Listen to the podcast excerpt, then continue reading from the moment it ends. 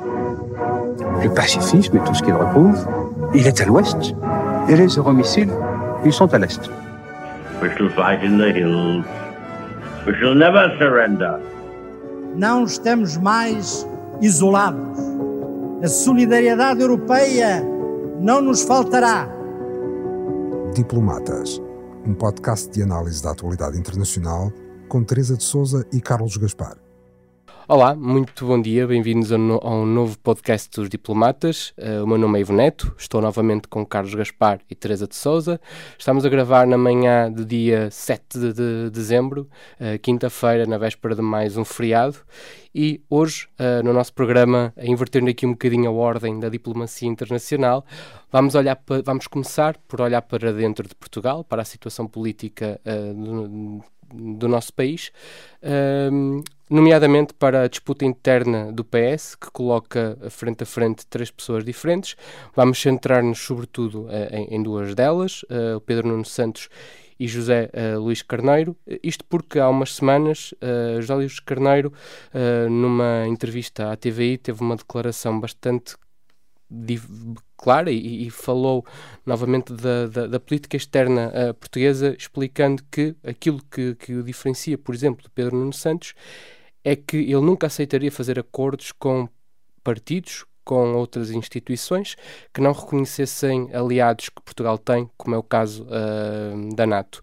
Uh, Teresa, este puxar dos galões internacionais do, por parte de José Luís Carneiro não é por acaso. O mundo está numa situação complexa e, e, e o PS Exatamente. está atento a isso. Uh, eu diria que uh, Pedro Nuno Santos, imagino eu, podia argumentar uh, que quando foi constituída a Geringonça em 2015, também foi com os mesmos dois partidos à esquerda do Partido Socialista que são contra a NATO uh, e contra a União Europeia, no caso do PCP, e no caso do Bloco de Esquerda, são contra a NATO e, são, e têm uma visão que eles dizem diferente da União Europeia. Uh, atual, que acham uma organização militarista e capitalista.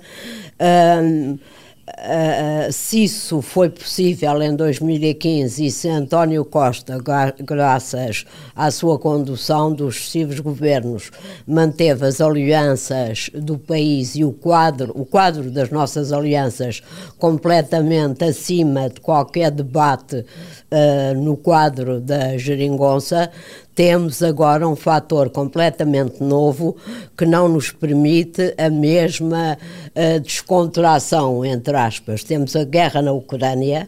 A guerra na Ucrânia é um fator decisivo, absolutamente decisivo, para o futuro da União Europeia e para o futuro da Europa. Nós somos parte integrante dessa Europa.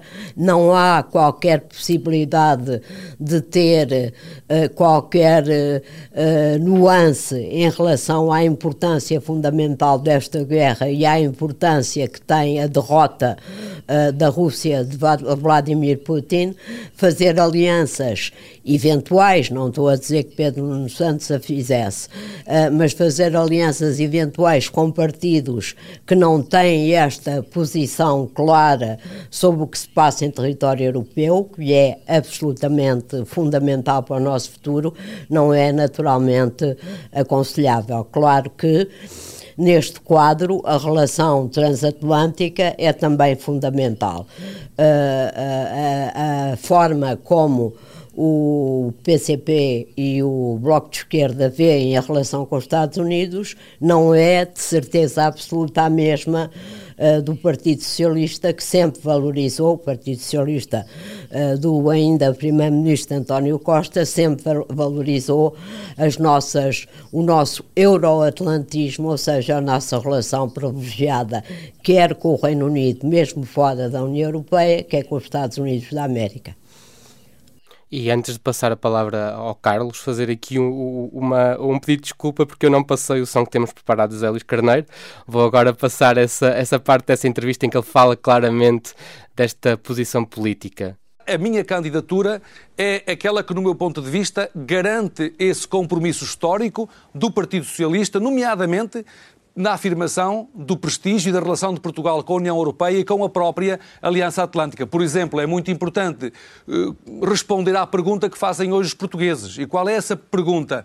Como é que num quadro internacional tão exigente, com duas guerras, uma na Europa, outra no Médio Oriente, como é que se pode partir para uma candidatura com o pressuposto de uma aliança à esquerda, na medida em que eh, é conhecida a posição eh, dos partidos à esquerda do Partido Socialista em relação aos nossos deveres. Carlos, a Teresa falou muito bem de um ponto particular, olhando para Portugal de, de 2015 e para a situação do mundo de 2015, que é um mundo muito diferente do que é agora, e, e nomeadamente do PCP eh, desde a guerra da Ucrânia, eh, que criou aqui uma.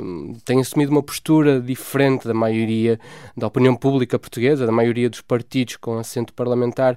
Eh, de que forma é que esta colagem, uma eventual colagem de Pedro Nuno Santos ao PCP, que tem pautado por, um, por uma posição uh, não tão clara uh, na guerra da Ucrânia, pode prejudicar Pedro Nuno Santos nesta corrida à liderança do PS?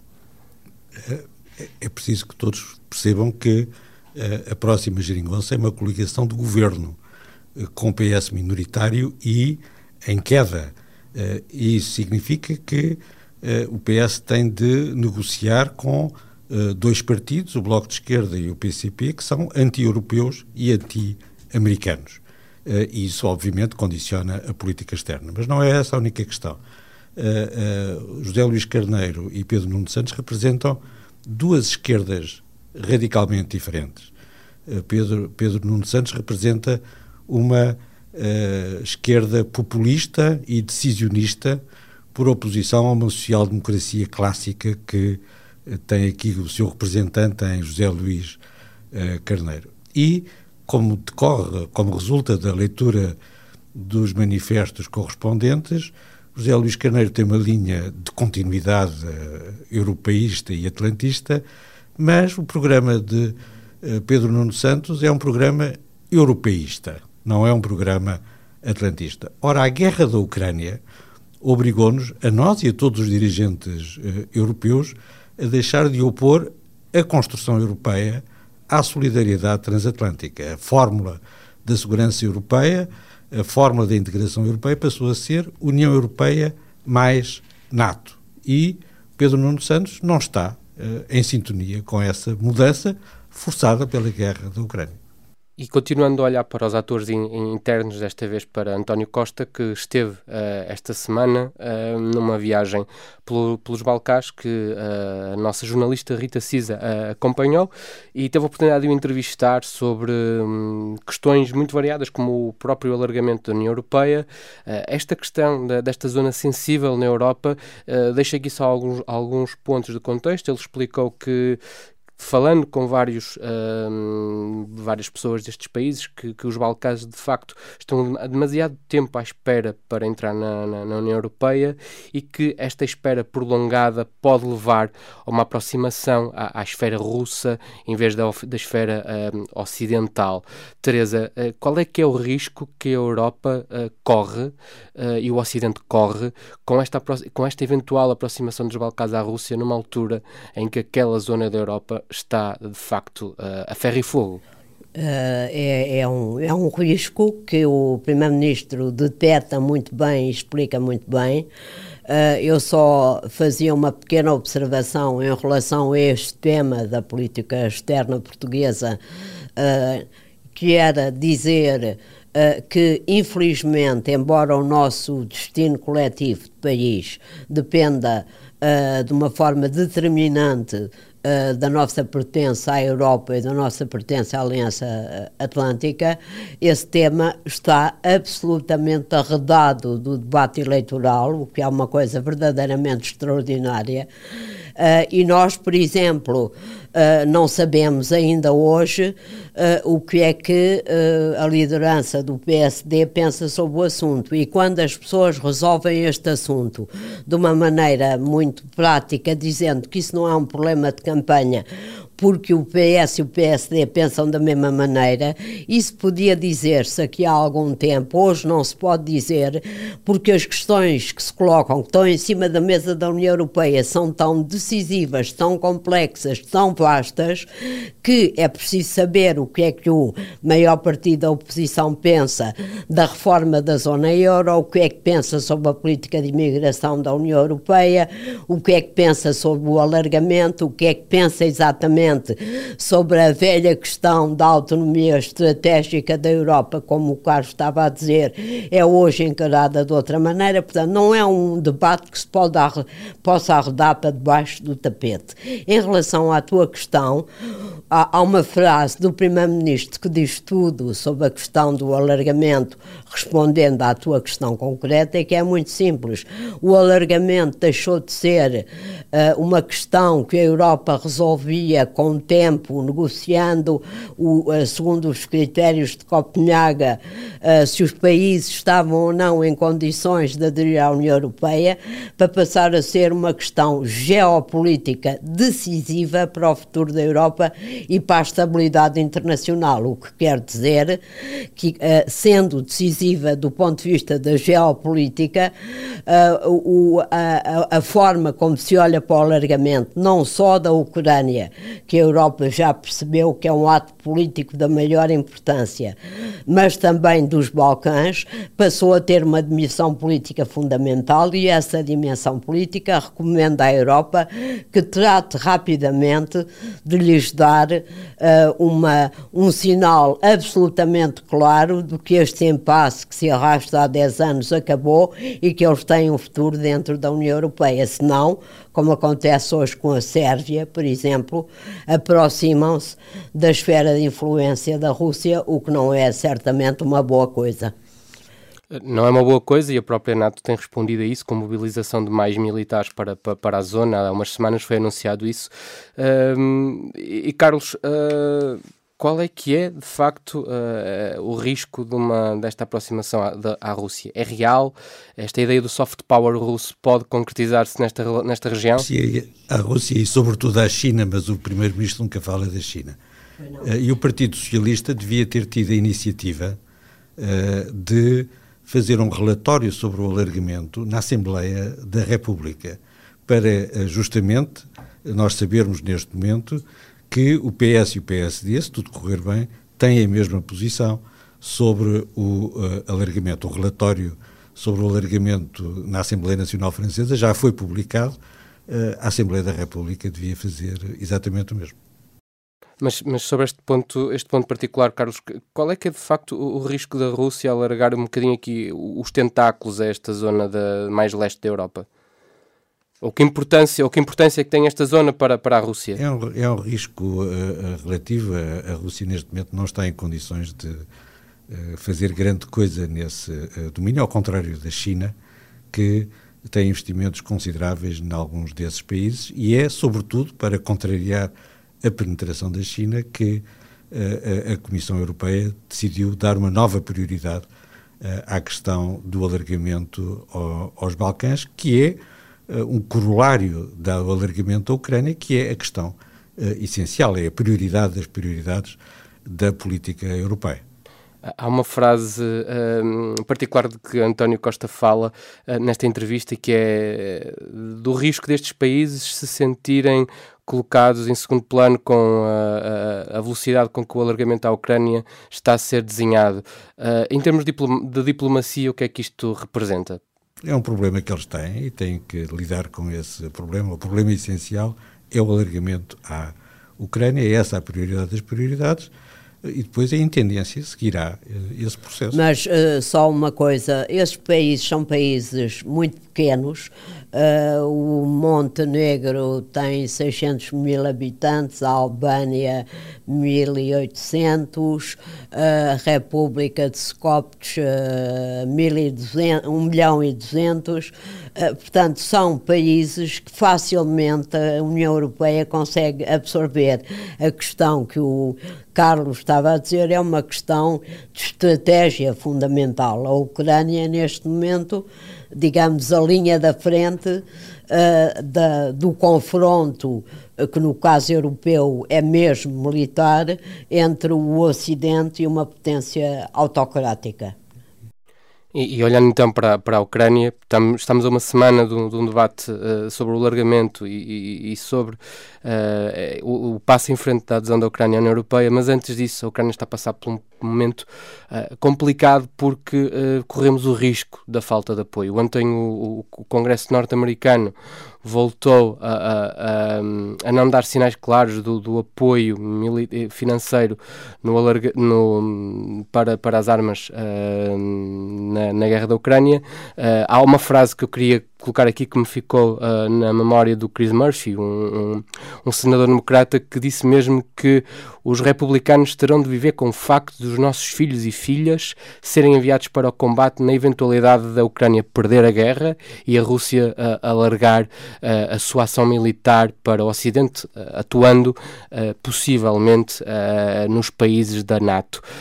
Teresa, estamos numa situação muito complicada que poucos esperariam. Estamos a viver isto no início do verão, quando se falava na tão uh, famosa contraofensiva da Ucrânia? Estamos numa situação muito complicada, uh, não só no terreno, mas no enquadramento uh, internacional, no enquadramento ocidental da guerra na Ucrânia. a frase do congressista democrata americana é completamente verdadeira, parece dramática, mas não é, é a expressão da própria realidade. Mas a questão Uh, talvez mais uh, dramática e mais decisiva uh, é precisamente o papel dos Estados Unidos. O presidente Biden avisou o Congresso que tem dinheiro para continuar a fornecer armas à Ucrânia ao mesmo ritmo que tem fornecido até agora, até ao final do ano tem, dispõe ainda de 1 milhão e 300 mil dólares, eh, de mil milhões e 300 uh, uh, mil dólares, uh, o que é quase nada. tinha uma verba total de 75 mil milhões que está a esgotar-se, precisa de uma verba que está para aprovação no, no Congresso de 60 mil milhões. ora, toda a gente sabe, o Zelensky, Vladimir Zelensky, Volodymyr Zelensky já o disse com todas as letras, o apoio militar americano é absolutamente decisivo. É a peça uh, do puzzle que faz verdadeiramente a diferença, apesar do grande apoio que a Europa tem dado também a nível uh, militar. No terreno, uh, o, o, há, há um impasse militar uh, que não é favorável à Ucrânia neste momento. Uh, há uma, um rearmamento, a, a Rússia conseguiu uh, pôr as suas indústrias de defesa a funcionar e tem uma capacidade militar maior para além daquilo que recebe mais ou menos clandestinamente de países aliados. Uh, a, a, a contraofensiva ucraniana passou a uma situação de defensiva. É verdade que os, os avanços russos são eh, no terreno muito pequenos, mas são avanços e são cumulativos. E se não há uma rápida consciência uh, dos aliados da Ucrânia, da NATO, dos Estados Unidos, dos países da União Europeia, de que é preciso uh, de uma maneira radical e decisiva, armar a Ucrânia de forma a ela aguentar esta uh, uh, contraofensiva russa e marcar pontos no terreno, atravessamos um período muito, muito complicado. Deve-se acrescentar a isso que a capacidade de mobilização da Rússia é muito maior, Putin acaba de aumentar o número de recrutados para o exército, aliás, ele não se preocupa com as baixas, podem morrer à vontade. A capacidade de recrutamento da Ucrânia é muito mais limitada e eh, um povo que aguenta estoicamente, heroicamente, uma guerra durante dois anos, nas condições em que a Ucrânia tem aguentado, chega a um ponto em que precisa de um estímulo para continuar essa resistência e esse estímulo tem de vir naturalmente dos seus aliados ocidentais. Ainda de ontem, eu queria-vos passar aqui um som antes de passar a, a, ao Carlos. Uh, o Biden tem uma, tem uma frase verdadeiramente dramática quando diz que uh, esta, este impasse representa a maior prenda que Putin poderia ter. Uh, vou só passar aqui para, para, para ouvirmos o próprio Biden a falar. Well, Congress, Republicans in Congress are willing to give Putin the greatest gift he could hope for and abandon our global leadership, not just in Ukraine, but beyond that. We've all seen the brutality that Putin has inflicted on Ukraine, invading another country, trying to subjugate his neighbors to his iron rule, committing atrocities, atrocities against Ukrainian civilians, trying to plunge them into the cold and darkness of winter by bombing their electrical grid so they don't have any heat during the winter, or electricity for that matter, kidnapping thousands of Ukraine, thousands of Ukrainian children from their parents and families and keeping them in Russia. Russian forces are committing war crimes. Carlos, eh, isto é uma vantagem que Vladimir Putin, que curiosamente ontem, ontem esteve num périplo pelo Médio Oriente, podia ter nesta fase da guerra. Este impasse, e, e quando olhamos para, para, as eleições que vão acontecer no, no próximo ano, tanto na, na, na Europa como nos Estados Unidos, uh, a Rússia dá sinais de estar por cima neste, neste momento, na, sobretudo na, na, na, questão diplomática, digamos assim. A Rússia não está por cima, mas a situação é dramática, como disse a Teresa. Nos últimos três meses, uh, comparado com os últimos, com o período equivalente em 2022, a ajuda uh, americana e europeia uh, à Ucrânia baixou 90%. 90%. E eh, como disse também a Teresa, numa guerra de posições, eh, a vantagem no terreno é da Rússia, que tem várias vezes o tamanho eh, da Ucrânia e as reservas correspondentes. Isso significa que a Ucrânia precisa decisivamente de apoio externo, de mais apoio externo e não de menos apoio externo. E como dizia o congressista, eh, se nós não soubermos fazer sacrifícios agora, uh, farão os nossos filhos por nós. E aparentemente os dirigentes europeus não estão dispostos a fazer nenhum sacrifícios importantes. E é a Europa que tem que estar na primeira linha do apoio à Ucrânia. A Ucrânia está mais dependente, é mais importante para a Europa do que para uh, uh, os Estados Unidos.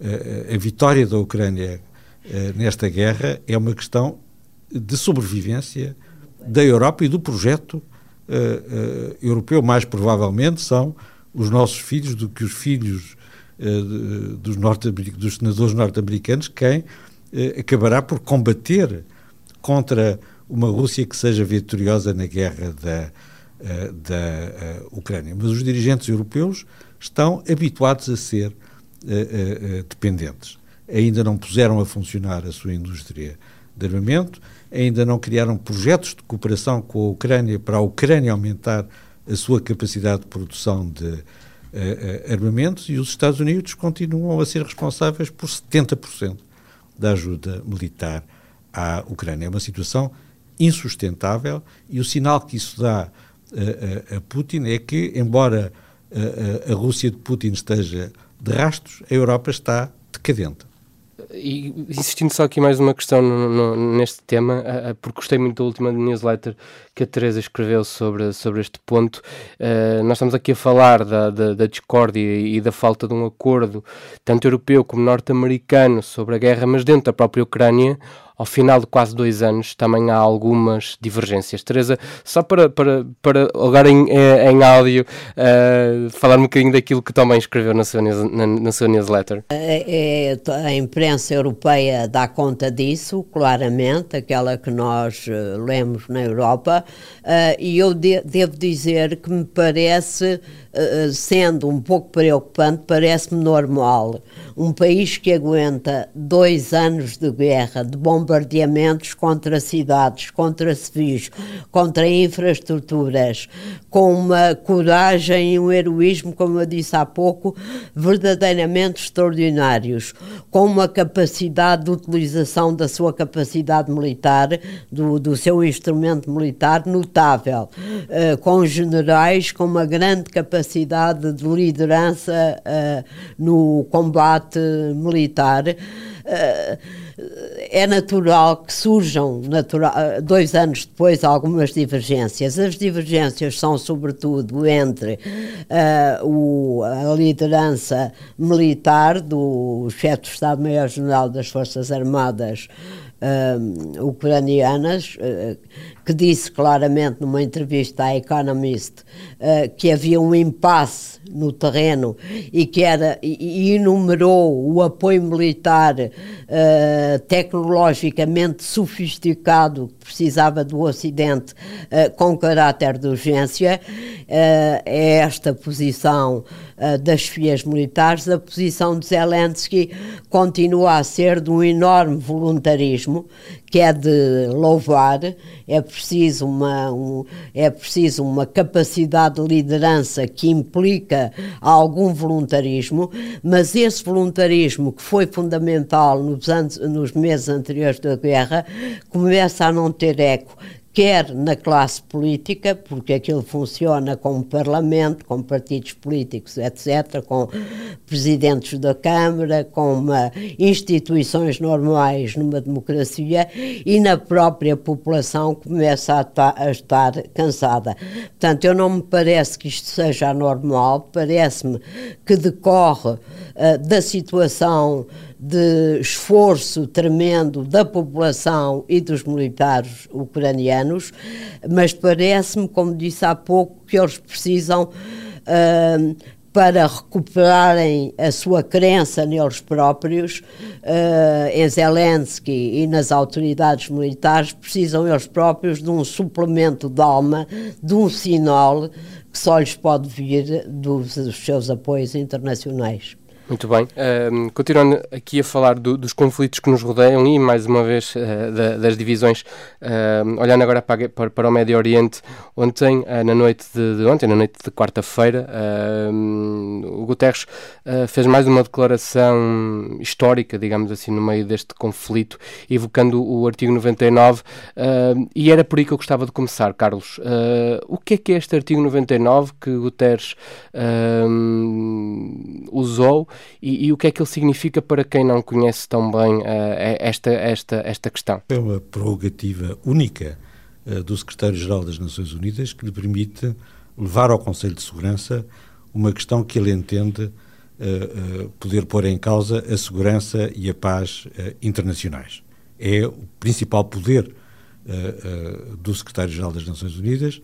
António Guterres nunca usou uh, no, no, passado, em nenhum dos seus, nem no primeiro nem no segundo uh, mandato, e escolheu agora este momento para o, uh, usar e para pressionar os Estados Unidos na questão do cessar-fogo em Gaza.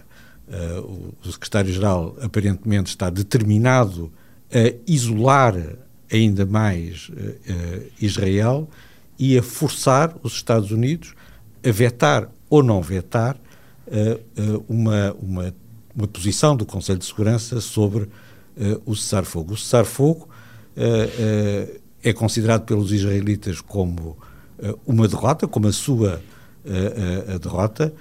os Estados Unidos até agora não apoiaram o cessar-fogo, a União Europeia até agora não apoiou o cessar-fogo, aprovam pausas, aprovam pausas e não um cessar-fogo. Uh, Só a Espanha é que apoia uh, o cessar-fogo, com a Irlanda e a Bélgica, salvo erro, na União Europeia. Borrell fez uma declaração própria.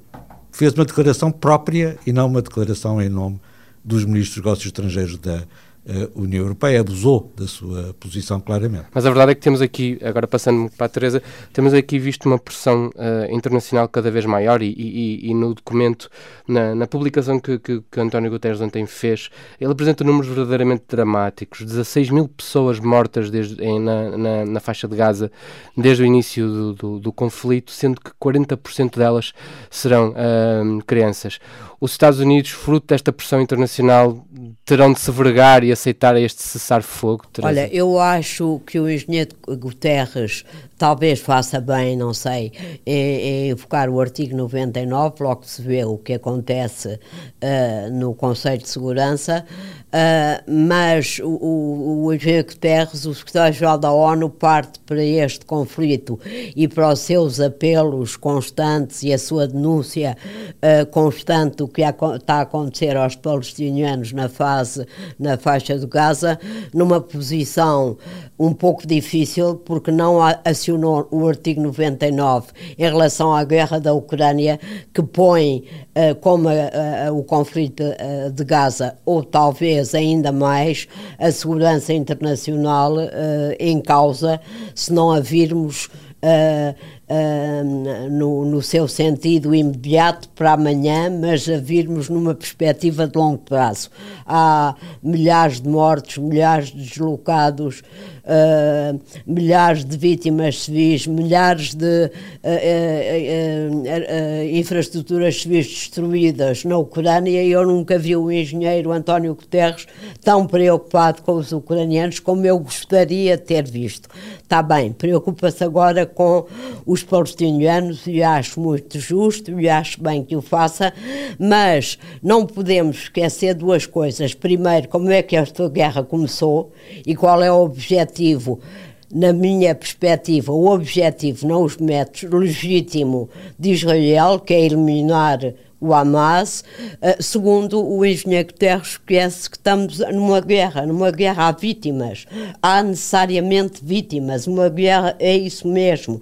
O, o, e, e, e, finalmente, só para concluir, talvez o engenheiro Guterres, quando quer obrigar. Uh, Uh, os Estados Unidos a definirem-se, esquece um pequeno problema: é que só os Estados Unidos só os Estados Unidos têm força e pressão e capacidade uh, de pressionar Israel para que a guerra decorra no, em circunstâncias mais humanas, mais respeitadoras. Só os Estados Unidos.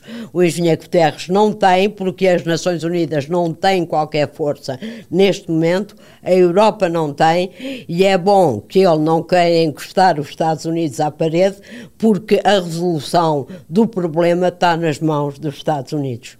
Os próprios Estados Unidos têm pedido isso, que, que haja uma, uma que, que haja uma, uma, uma distinção entre uh, os civis e, o, e, os alvos militares, uh, num artigo publicado pela mas não se fogo. No artigo publicado esta semana pela, pela Maria João Guimarães, ela fala de uma nova tecnologia que Israel estará a usar, que aumenta o número de alvos e tem aumentado também o número, o número, o número de vítimas. Exatamente, mas de facto uh, os Estados Unidos têm feito uma pressão enorme sobre Israel. Até agora, essa pressão, tirando a, o cessar-fogo, as tréguas daqui a, da semana passada, não teve grande resultado, mas são os Estados Unidos e há uma grande pressão interna nesse sentido, para uh, uh, uh, que ainda tem instrumentos que podem conter uh, Netanyahu.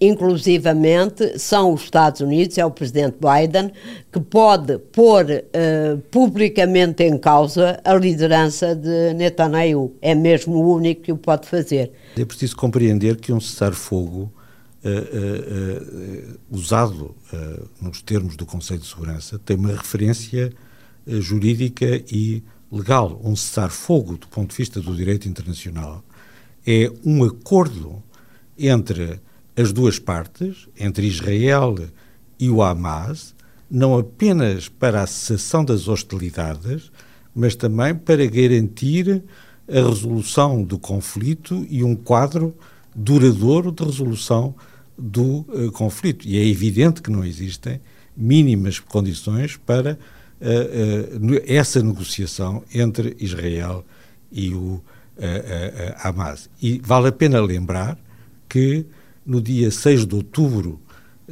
deste ano, na véspera do massacre que o Hamas provocou em Israel, havia um cessar-fogo entre Israel e o Hamas que foi violado unilateralmente pelo Hamas. A prioridade neste processo é forçar a rendição do Hamas e não impor uh, uh, um cessar-fogo para o qual não existem condições mínimas uh, de realização. É uma maneira de demagógica de tratar o problema quando não existem efetivamente duas partes para se sentarem à mesa e negociarem um acordo duradouro. É isso que é um cessar-fogo. Um cessar-fogo não é uma pausa nas hostilidades, não é sequer uma cessação das hostilidades. É um acordo duradouro entre as duas partes. Só um, um, uma nota muito rápida: o, as Nações Unidas perderam um bocadinho sua, uh, o seu estatuto moral, digamos assim, nesta guerra, uh, quando levaram 60 dias 60 dias para reconhecer que no massacre de 7 de outubro. Uh, as mulheres vítimas desse massacre tinham sido brutalmente violadas. Levou 60 dias a reconhecer esse facto. Perdeu uh, um, uma, uma credibilidade moral que precisava altamente, nesta altura, para apresentar as exigências ao Conselho de Segurança, que são corretas, e o debate no Conselho de Segurança também, para uh, apresentar a sua enorme preocupação em relação ao que está a passar em Gaza. Nós temos mais ou menos 5 minutos ainda e ainda temos dois temas para abordar, mas eu tenho que vos fazer uma pergunta e peço que um de vocês responda uh, de uma maneira muito rápida ainda sobre esta questão de, de, de, do Médio Oriente. Com cessar fogo ou sem cessar fogo, qual é que é então a, a estratégia que pode melhor resultar para um, pararmos um bocadinho, uh, pararmos esta carnificina que de facto também está a acontecer na Palestina, na faixa de Gaza propriamente? O, o, o Estado de Israel não vai uh, parar antes de destruir o aparelho militar uh, do Hamas. Essa é a realidade. E num cerco há um, um, estado de guerra total. e isso implica, isso implica vítimas, vítimas civis que devem ser evitadas, obviamente, que têm que ser evitadas, os números são, uh, obviamente, horrendos, quer sejam estes números, quer sejam outros números, são insuportáveis, violam as leis da, as leis da guerra. é preciso estar preparado para avançar rapidamente para o dia seguinte. E o dia seguinte implica duas coisas. Em primeiro lugar, eleições em Israel. E em segundo lugar, uh, que as Nações Unidas estejam preparadas, não é? E que possam uh, criar uma administração internacional uh, de, de Gaza com o apoio dos europeus, com o apoio dos Estados Árabes que reconhecem Israel e por aí fora. E tratar do dia seguinte não é, não é irrelevante e não se começa a tratar do dia seguinte no dia seguinte. Começa-se a tratar do dia seguinte na véspera, isto é, hoje. E é essa negociação diplomática que uh, faz falta e que torna, uh, e que torna uh, a ofensiva israelita tanto mais brutal. Então, e agora, em, em três minutos, antes depois de termos outro momento, passamos para o riso, deixamos o, o, outro tópico para a semana? É? Pronto, sim, sim. ainda bem que concordamos. Sim, sim. Os desenvolvimentos. Nós iríamos falar sobre a questão da Venezuela e da Guiana, mas de facto temos pouco tempo. Vamos então acabar aqui de uma maneira mais uh, leve neste mundo conturbado. Uh, a Oxford ontem anunciou a palavra do ano. A palavra do ano é, é Riz. Uh, uma palavra que traduzido, tentando traduzir um bocadinho, significa carisma. Uh, bateu a palavra Swifty, uh, relacionada com Taylor Swift, que curiosamente ontem foi nomeada pela, pela revista Time como Person of the Year. É, é uma palavra que ganhou, um, e usando aqui a linguagem millennial, um buzz depois de uma entrevista de Tom Holland, o ator, à BuzzFeed. Vou passar só um bocadinho aqui o, o som em que ele fala disso. I have no Riz whatsoever. I have limited Riz. My brother Paddy has ultimate Riz. I don't know. I need you to fall in love with me, really, for it to work. So, long game, probably making a movie with each other. It definitely helps when the characters you're playing are falling in love with one another. You can sort of blur the lines a little bit. That's kind of where my Riz is at. And I'm, you know, I'm locked up, so I'm happy and in love, so I've got no need for Riz. Teresa, uh, o mundo precisa uh, de facto de líderes com algum uh, para, selecionar este, para solucionar todos estes problemas que nós estamos a enfrentar. Sim, se RIS quisesse dizer exatamente carisma, eu respondia-te imediatamente que sim, que o, o mundo precisa de líderes com carisma, sempre uh, uh, precisou.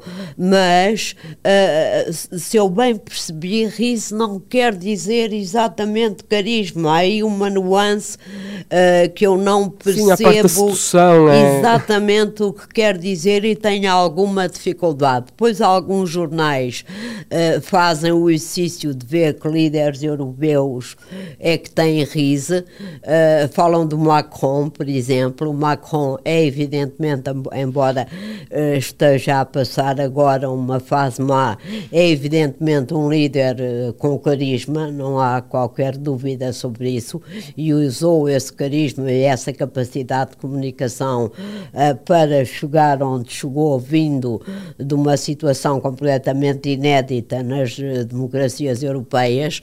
Uh, os os, os jornais falam de Metzola, da Presidente do Parlamento Europeu, mas não Exatamente. falam de van der Leyen.